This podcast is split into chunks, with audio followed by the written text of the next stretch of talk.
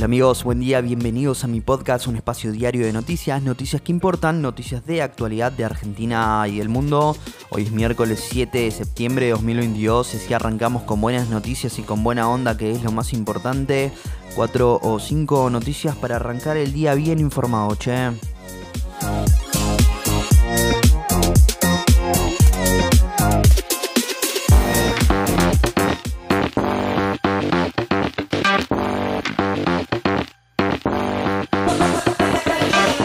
Hoy el periodismo sigue de luto por la muerte de Magdalena Ruiz Guiñazú, quien falleció a los 91 años.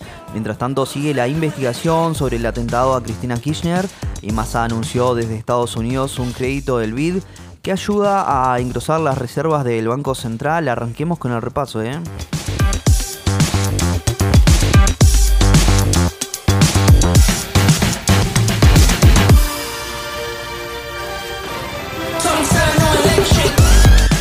Brenda Uliarte negó haber participado del atentado contra Cristina Kirchner y su novio la desvinculó.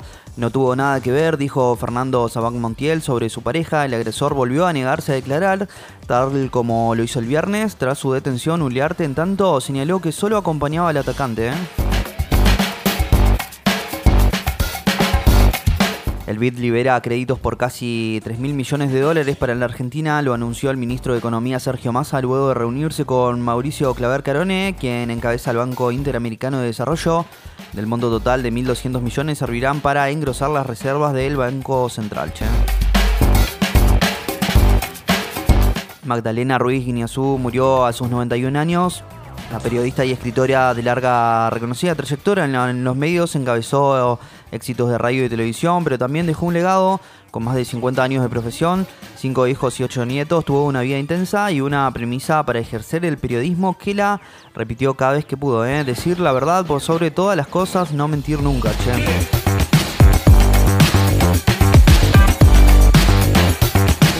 Organizaciones sociales y diputados realizaron un verdurazo frente al Congreso y presentaron proyectos para combatir el hambre.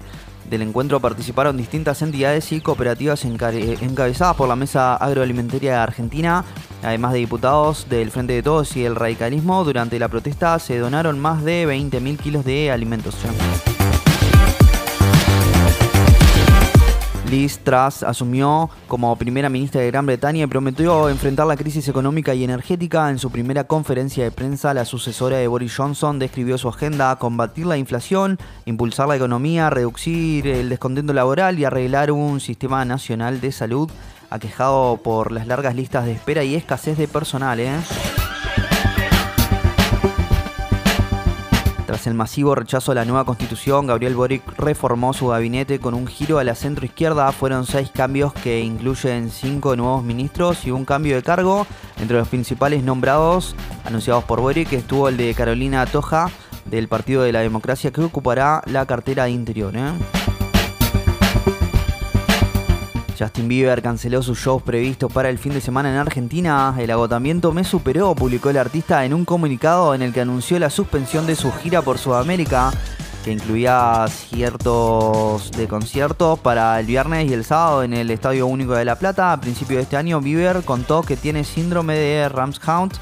Lo que le importó era completar una gira por Norteamérica, che.